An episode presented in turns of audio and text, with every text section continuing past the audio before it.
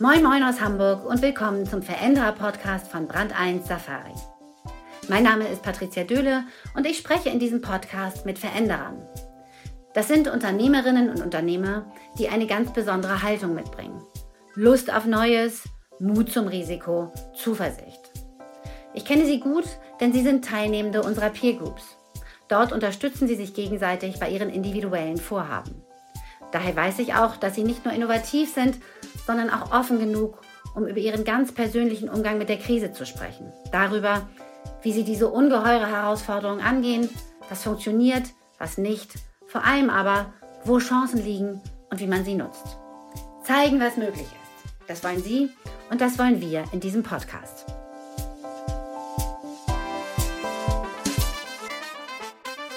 Mein Gast ist heute Joachim Lux. Joachim ist Intendant des Hamburger Thalia Theaters.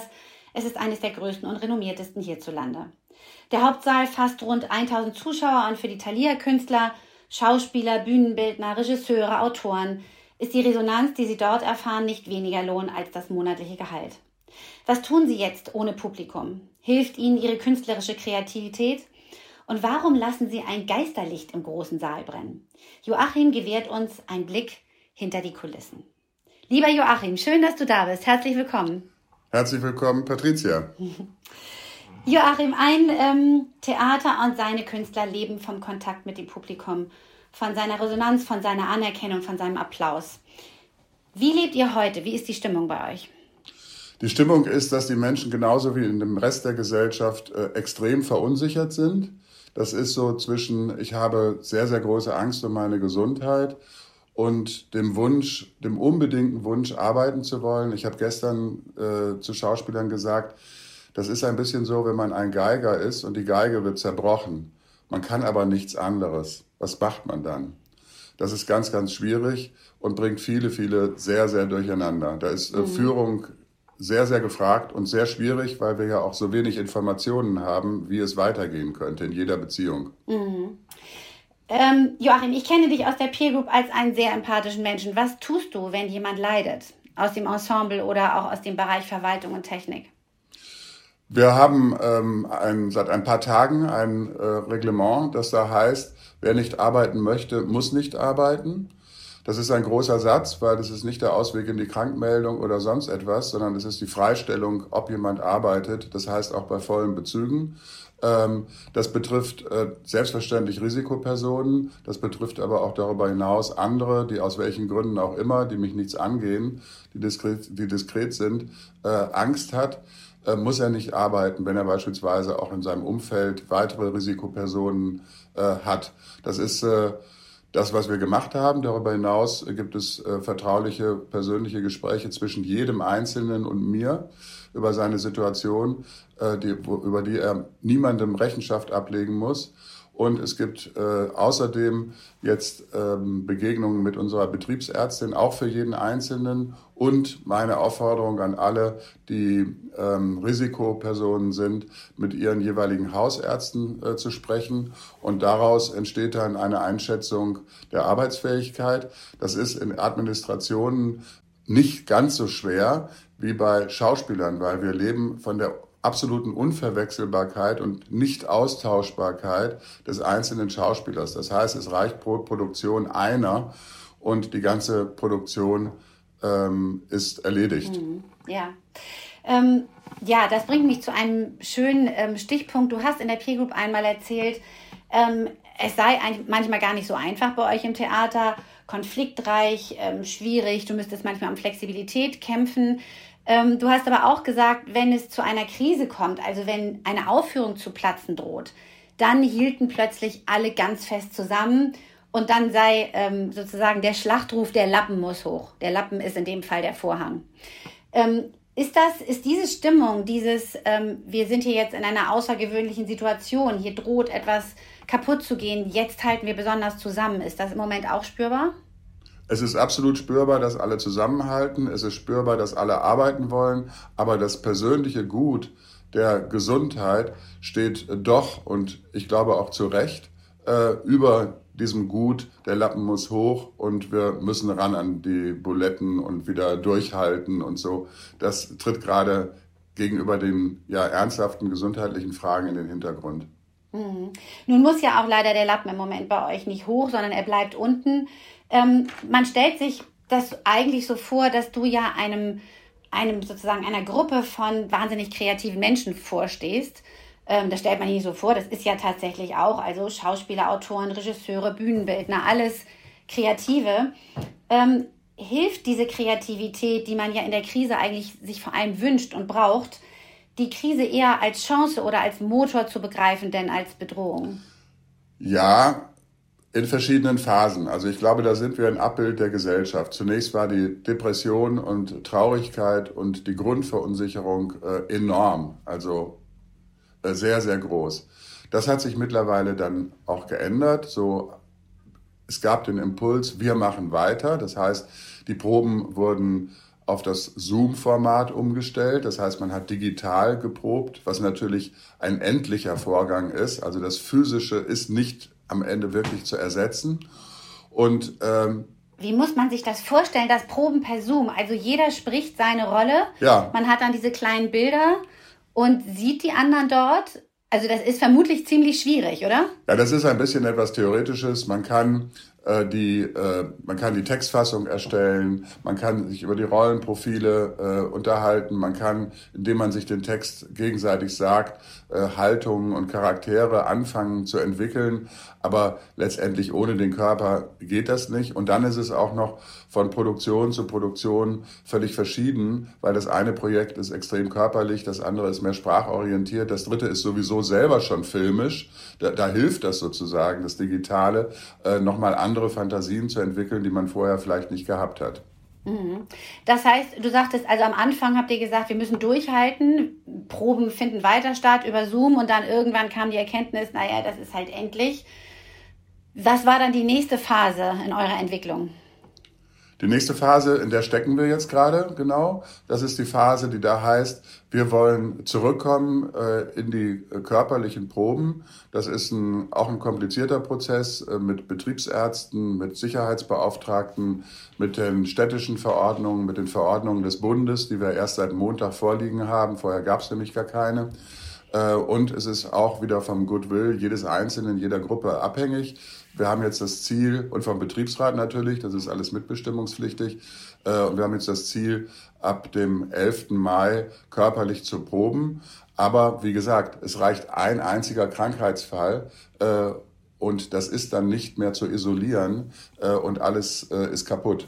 Das mhm. ist fragil und bleibt fragil.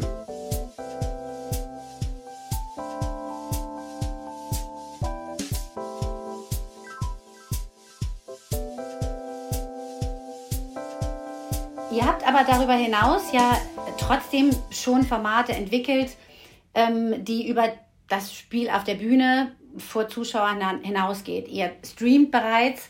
Ähm, und du hattest mir gesagt, es gibt durchaus auch Dinge, die ihr eigentlich schon lange tun wolltet, für die es aber nie dann doch die richtige Zeit gab und auch vielleicht nicht die Bereitschaft und die jetzt mit der Krise dann doch möglich werden.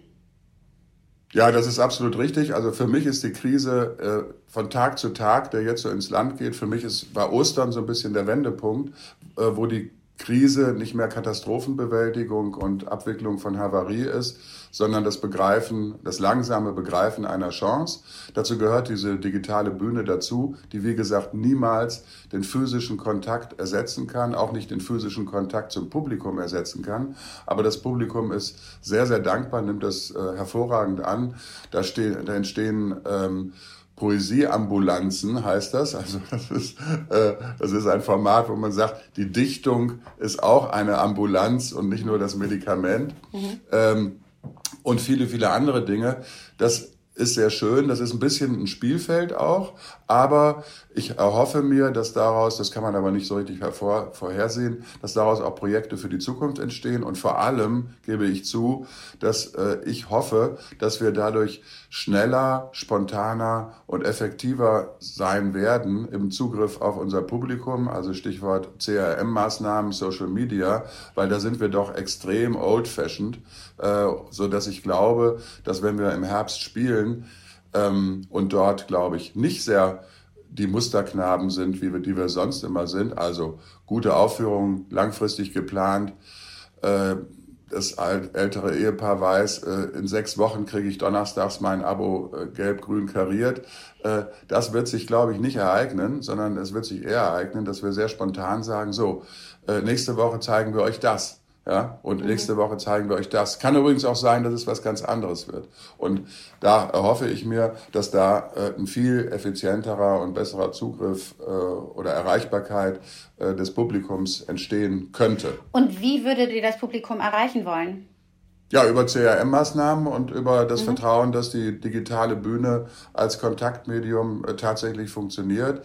Es kann auch sein, dass wir unsere Präsenz im Hamburger Abendblatt wieder erhöhen, weil das Abendblatt ist ja äh, eines der Printmedien im Niedergang eigentlich, haben jetzt aber in der Krise einen enormen Aufschwung, äh, wie viele dieser ehemaligen Leitmedien. Also ich glaube, dass sich da in den Kommunikationswegen nach außen äh, sehr viel verändert.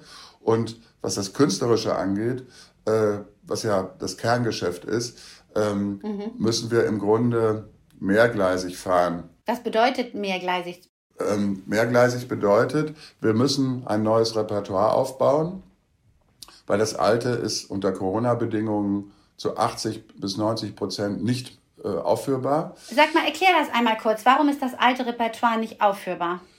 Ähm, ja, es geht einerseits darum, dass äh, unter Corona-Bedingungen der große Saal mit 1000 Plätzen nach derzeitigen Schätzungen von circa 230 äh, Menschen besucht werden wird. Das heißt, es ist dann jeweils auch ökonomisch zu berechnen, ob die Kosten, die Abendkosten jeweils höher sind als die auf äh, 20 Prozent äh, gesunkenen Einnahmen. Das ist ein Aspekt. Ein anderer Aspekt ist, ähm, dass rein künstlerisch äh, bestimmte Aufführungen vom Nahkontakt leben und auch nicht transferierbar sind. Ein dritter Aspekt ist, dass das Volumen von Kubikmetern im Verhältnis zur anwesenden Zuschauerzahl und der Dauer der Veranstaltung äh, berechnet wird. Und da habe ich jetzt alle Aufführungen, die länger als zwei Stunden sind, äh, rausgeschmissen sozusagen, weil das auch, weil das weder was die Luft angeht, noch was die Zuwägung und die Toiletten und das ganze Umfeld äh, überhaupt äh, darstellbar und möglich ist. Also das, da fällt wahnsinnig viel weg. Deswegen müssen wir Repertoire neu aufbauen für später. Und gleichzeitig haben wir eine Situation, die ich sehr interessant finde, nämlich im Zuschauerraum sitzen gespenstisch verteilt 230 Menschen in einem 1000 Plätze Theater, die sind gekommen, um eine Gemeinschaft zu erleben. Äh, sie kommen aber als Vereinzelte. Und auf der Bühne sind Schauspieler, die Social Distancing mäßig äh, 1,50 Meter Minimum, aber wenn sie so sprechen, wie sie sprechen, sechs Meter Abstand haben müssen und gegebenenfalls mit Masken. Das heißt, es ist eine völlig mhm. andere architektonische und kommunikative Grundsituation und das finde ich im Rahmen der Katastrophe auch herausfordernd und äh, spannend. Mhm. Ihr habt ja mit äh, in eurem Ensemble, also ihr habt überhaupt ein tolles Ensemble, aber ihr habt ja auch echte Star, Stars darunter und äh, ich nenne jetzt nochmal Jens Harzer, den einfach viele kennen werden. Ähm, wie reagieren denn diese wahnsinnig klugen, schöpferischen Köpfe auf das, was du jetzt gerade erzählt hast? Sagen die, ah, wahnsinnig cool, sowas jetzt mal auszuprobieren, tolles Theater zu machen unter diesen Bedingungen und sprudeln dann vor Ideen oder wie muss man sich das vorstellen? Ja, das ist ganz verschieden. Also die einen sagen, äh, so kann ich mir Theater überhaupt nicht vorstellen. Ich kann mir auch nicht vorstellen, mit Maske äh, zu spielen. Äh, jetzt gibt's aber den Einfluss durch unser Alltagsleben. Wir konnten uns alle Maske nie vorstellen. Jetzt setzt sich das als äh, alltagsübliche äh, Verkleidung sozusagen, Schutzmaßnahme durch. Mhm. Und das hat natürlich wieder Auswirkungen auf unsere Prozesse. Das ist alles äh, extrem äh, fluid. Aber die Hauptaussage der Schauspieler, egal welcher Richtung sie anhängen, ist eigentlich, wir können nicht einfach Business as usual machen. Wir müssen diese Herausforderung annehmen, dafür ästhetische Umsetzungen finden ähm, äh, oder Dinge weglassen und sie nicht machen. Wir können nicht einfach nur erfüllen. Und das Gute, und das ist mir selber aber auch erst vor paar Tagen so richtig klar geworden ist, dass wir gewissermaßen eine Entökonomisierung des Theaters erleben. Wir sind eine GmbH, die normalerweise 27 Prozent Eigenanteil einspielen muss. Das ist jetzt einfach gar nicht möglich. Das heißt, ich kann auch ökonomisch ineffiziente, aber spannende äh, Formate kann ich plötzlich machen, was nie ging. Ähm, Das bedeutet, ich kann mhm. riskante Texte möglicherweise im großen Haus präsentieren, weil es dürfen sowieso nur 200 Menschen da sein. Ich kann aber auch sagen, wir besetzen den städtischen Raum äh, neu und machen irgendwelche öffentlichen Interventionen, um sozusagen zur Basis des Theaters, was ja die Begegnung mit Menschen ist, im öffentlichen Raum äh, äh, zu machen und dahin zurückzukehren, wo wir nichts einnehmen, aber Ausgaben haben. Plötzlich sind solche Dinge, die ineffizient sind, äh, möglich. Und das eröffnet eben auch mhm. künstlerische Räume. Mhm, okay, weil es ausverkaufte sozusagen Auf Vorstellungen, äh, die alle gut finden müssen, wo ihr dann vielleicht auch manchmal Kompromisse in Kauf nehmt, weil ihr sagt, das ist Publikumsgeschmack, darum müsst ihr euch dann einfach gar nicht mehr kümmern. Aber glaubst du, dass die Stadt Hamburg das genauso sehen wird, dass ihr jetzt sozusagen so viel Geld ausgebt, wie ihr wollt? ja, sie hat keine andere Chance, als es auch so zu sehen, denn der Spielbetrieb ist uns jetzt verboten worden und die Verordnungen äh, seitens der Bundesregierung und seitens der Gesundheitsämter für den dann neu auflebenden Spielbetrieb sind ja Einschränkungen, die von der Stadt kommen. Und darüber hinaus gibt es aber auch, und das finde ich schon sehr, sehr bemerkenswert, äh, gibt es von Seiten der Politik den ganz klaren äh, politischen Auftrag.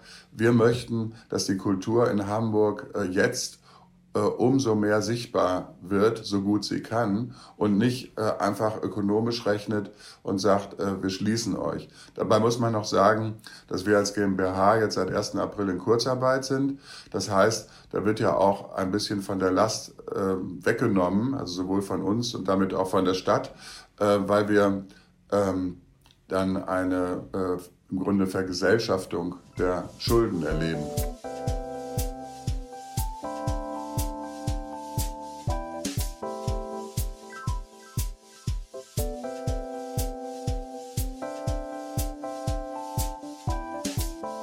Ähm, sag mir mal einmal, Joachim, ähm, im, im, im Rückblick muss man ja sagen, ihr habt ja schon einen ganz guten Teil der Krise gut bewältigt.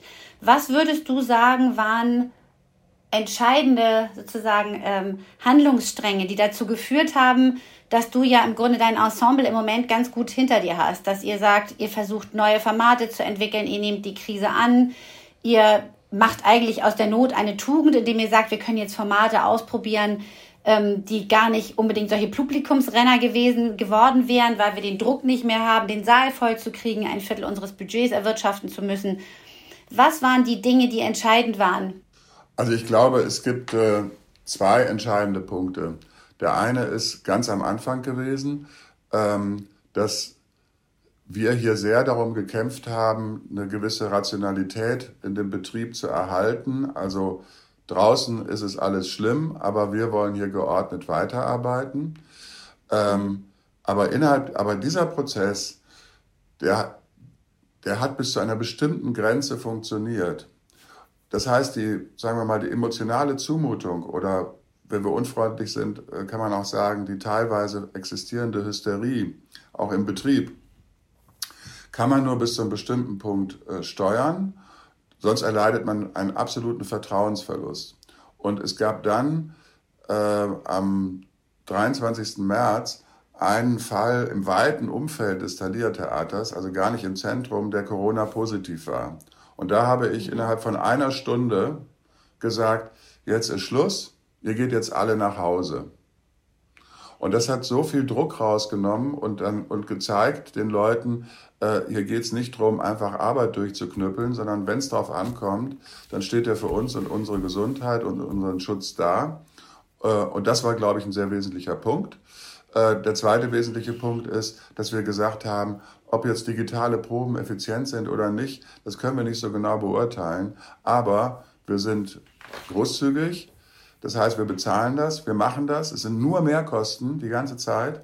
Wir haben außerdem gesagt, alle Gäste, wo wir juristisch nicht verpflichtet sind, Solo-Selbstständige, äh, die zu bezahlen, wir bezahlen die. Das heißt, die Geste mhm. war die, wir sitzen, salopp gesagt, alle in einem Boot dieser Krise, an der keiner schuld ist, äh, die wir aber zusammen äh, durchleben. Und ich habe dann bei der, als es um die Kurzarbeit ging, das war so ein weiterer Schreckmoment, wo alle panisch waren. Das ist ja ein ganz schlechtes, äh, es hat ein ganz schlechtes Image. Also ich verdiene ganz mhm. wenig. Ähm, habe ich dann gesagt, so, und die Geschäftsführung beteiligt sich mit ihren persönlichen Gehältern, obwohl sie es nicht muss, ebenfalls an der Kurzarbeit. Und ich glaube, dass diese Dinge zusammengenommen einfach unter dem Stichwort Vertrauen äh, uns sehr geholfen haben. Mhm. Du hattest gerade diese schöne Perspektive aufgemacht, dass ähm, jetzt eine neue Form von Theater entsteht, die sich weniger am Mainstream ähm, äh, orientieren muss. Das gilt ja nicht nur für euch sozusagen im Theater jetzt, also nicht nur für die Schauspieler, es gilt ja auch für die Regisseure und ihr braucht dann ja auch Autoren, die dort neue Stücke eigentlich entwerfen, die anders als mal traditionelle Bühnenstücke funktionieren. Ähm, ist es, da arbeitet ihr daran auch schon mit den Autoren, die fest für euch schreiben? Ja, wir sind mit den Autoren im Gespräch, wobei man ehrlicherweise sagen muss, dass es ja viel mehr Autoren gibt, die nicht konventionelle, sagen wir mal avantgardistischere ah. Textsorten sowieso schreiben und darunter leiden, dass sie die nie aufführen können, weil die dem allgemeinen Publikumsgeschmack nicht entsprechen. Also es ist eine Chance für solche Autoren, jetzt endlich mal ähm, vorzukommen auch. Mhm. Aber werdet ihr trotzdem den Versuch unternehmen, auch traditionelle Stücke irgendwie in neuer Form auf die Bühne zu bringen? Oder ja, absolut. Also mhm. absolut. Ich sage mal zwei Beispiele. Wir, wir, sind ja jetzt angehalten, alles zu überprüfen. Ich glaube in der Gesellschaft wie auch im Theater. Und das ist ja interessant. Äh, ich glaube, Jürgen Habermas hat vor ein paar Tagen gesagt, es gab selten eine Zeit, wo wir so genau wussten, äh, dass wir nichts wissen. Ähm, und äh, das heißt, wir müssen das überprüfen. Wir haben zum Beispiel vor, den Geizigen von Molière zu machen. Ja, das kann man immer machen und da gibt's auch eine Kulturproduktionsroutine, wenn man ehrlich ist. Wir machen jetzt den Klassiker aus irgendwelchen Gründen. Plötzlich aber ist das ein Stück über einen absolut tragischen Mann, der in dieser Egomanie des Geldhortens befangen ist. Und das ist ein Thema, das gesellschaftspolitisch eine große Rolle spielt, weil wenn man die Äußerungen von Wolfgang Schäuble im Tagesspiegel liest, dann wird man, dann merkt man ja, dass wir möglicherweise vor einem, vor einer richtigen Zeitenwende stehen, wo äh, das von einem konservativen Politiker ausgesagt, wo Klimawandel, wo soziales Miteinander, wo Solidarität, wo eigentlich der Abschied von, von dem berühmten Neoliberalismus eingewunken wird, wo die Globalisierung nicht im populistischen, sondern in einem anderen Sinne befragt wird. Also die Werte werden sich ändern. Ein anderes Beispiel ist, es gibt eine Shakespeare-Tragikomödie, die heißt Maß für Maß. Da geht es um, den, um die Sehnsucht nach dem starken Staat. Mhm. Wir fühlen uns gerade hervorragend begleitet äh, durch äh, Angela Merkel und äh, Olaf Scholz und andere, die uns durch die Krise navigieren. Lassen wir mal die föderalen äh, Missverständnisse beiseite. Mhm. Aber eigentlich finden wir doch alle, die machen ihren Job ganz gut. Und gleichzeitig schwenkt, ist die Debatte verboten? Mhm. Übertreiben die nicht? Ist der Staat nicht schon wieder zu stark, indem er alles reglementiert? Also das heißt, man kann alte Texte auf die besondere Situation der Gegenwart auf eine ganz interessante Weise befragen. Mhm. Aber das sind dann ähm, sozusagen Produktionen, die noch ein bisschen länger brauchen oder werden diese tradi eher traditionellen Stücke auch schon schnell wieder in der neuen Form nur auf die Bühne kommen? Dies, das sind Produktionen, die gerade in der Mache sind, beziehungsweise in der Vorbereitung. Und das ist so ein bisschen, wenn man in der, äh, mit Höchsttempo auf der Autobahn ist und mal eben rüberspringt ins andere Auto und das jetzt halt äh, Elektroauto ist oder so. Also wir sind, wir sind absolut äh, äh, auf der, in der Fahrt ähm, und müssen jetzt die Pferde wechseln. Mhm. Aber das ist herausfordernd und spannend. Weil wir, wir sind am Theater. Theater besteht zu 90 Prozent aus Krisenbewältigung, grundsätzlich. Mhm. Und das heißt, wir trauen uns in einer solchen Krise relativ viel zu. Das Tragische ist, dass es unseren Kern so kaputt macht. Das Soziale auf der Bühne und das Miteinander mit dem Publikum. Und das macht uns natürlich erstmal ratlos, aber mhm. wir sind zuversichtlich, dass wir daraus auch imaginäres Kulturkapital schlagen. Mhm.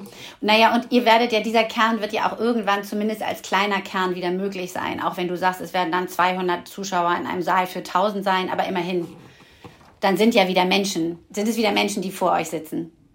Ja, dann sind wieder Menschen, die vor uns sitzen, aber mhm. wir sind natürlich Teil der Gesellschaft. Das heißt, wenn dann da eine Krankheit ist, der Zuschauerraum wird geleert oder die Bühne, äh, wird, der, wird die Bühne geleert. Mhm. Ähm, also eine wirkliche, das ist auch so ein bisschen Teil meiner Überzeugungsarbeit, dass ich sage, liebe Leute, wir können jetzt sagen, ich habe zu viel Angst, um es zu machen. Ich muss euch nur sagen, das ist im September nicht grundsätzlich anders. Also die menschliche Psyche ist ja so, mhm. dass ihr eigentlich sagt, das ist jetzt ein Unfall dann kriege ich einen Gips und dann ist es wieder heile. Und zwar nach dem Sommer. Mhm. Das ist nicht die Realität, sondern die Realität ist die, Theater können oder solche gesellschaftlichen äh, Dinge wie Theater, das gilt ja für Opern und Konzerte genauso, ähm, die können erst dann wieder so existieren wie vorher, wenn es entweder ein Medikament oder einen Impfstoff gibt. Mhm. Das ist richtig, aber ähm, sie können in einer Form existieren, die dann auch schon wieder Freude macht. Ja, das hoffen und, wir. Und die nötigen Impulse, die die, die nötigen Impulse in, für uns alle gibt, denn wir alle wünschen uns ja, dass wir das irgendwann wieder erleben dürfen. Und Streaming ist natürlich doch nicht ganz das Gleiche. Aber ähm, ihr seid ja ein, ihr seid ja ein System, das das offenbar ganz gut auffängt. Und jetzt musst du uns zum Abschluss noch verraten, was es mit eurem Geisterlicht auf sich hat, Joachim. Ihr habt ein kleines Licht, mit dem der Zuschauerraum immer zu jeder Tages- und Nachtzeit auch jetzt erleuchtet ist. Warum? Das ist zum Beispiel eine äh, Idee einer äh, Schauspielerin aus dem Ensemble, die irgendwo gelesen hat, dass es in historischen Zeiten üblich war, wenn, wenn Krieg ist oder Krise oder Hunger, dass das Licht des Theaters immer brennt. Das ist ein bisschen mhm.